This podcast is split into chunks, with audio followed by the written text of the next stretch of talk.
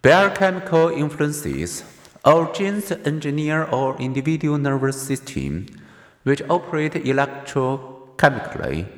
The hormone testosterone, for example, circulates in the bloodstream and influences the neural system that control aggression. A raging bull becomes a gentle Ferdinand when castration reduces testosterone level. Conversely, when injected with testosterone, gentle, castrated mice once again become aggressive. Humans are less sensitive to hormonal changes, but as men age, their testosterone levels and their aggressiveness diminish. Hormonally charged, aggressive 17 year olds mature into hormonally quieter and gentler 70 years old. Men more than women tend to have wide faces, a testosterone linked trait, rather than roundish or long faces, and men's facial width is a predictor of their aggressiveness and practical attitudes. Women apparently pick up on this by perceiving men with higher facial width to height ratio as more dominant.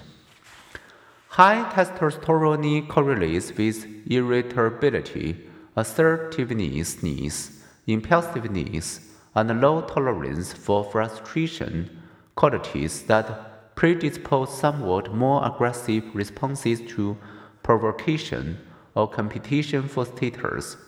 Among both teenage boys and adult men, high testosterone levels correlate with delinquency, hard drug use, and aggressive bullying responses to frustration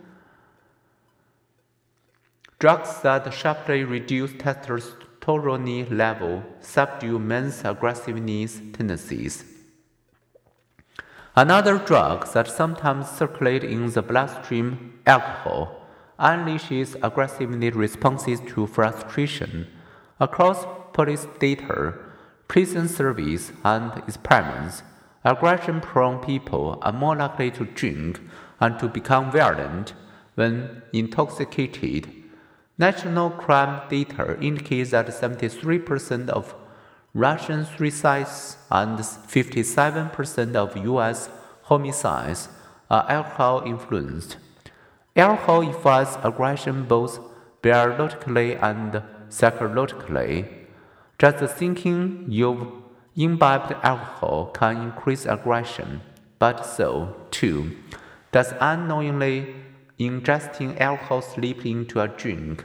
Unless people are distracted, alcohol tends to focus their attention on a provocation rather than on inhibitory cues. Alcohol also inclines people to interpret ambiguous acts as provocation.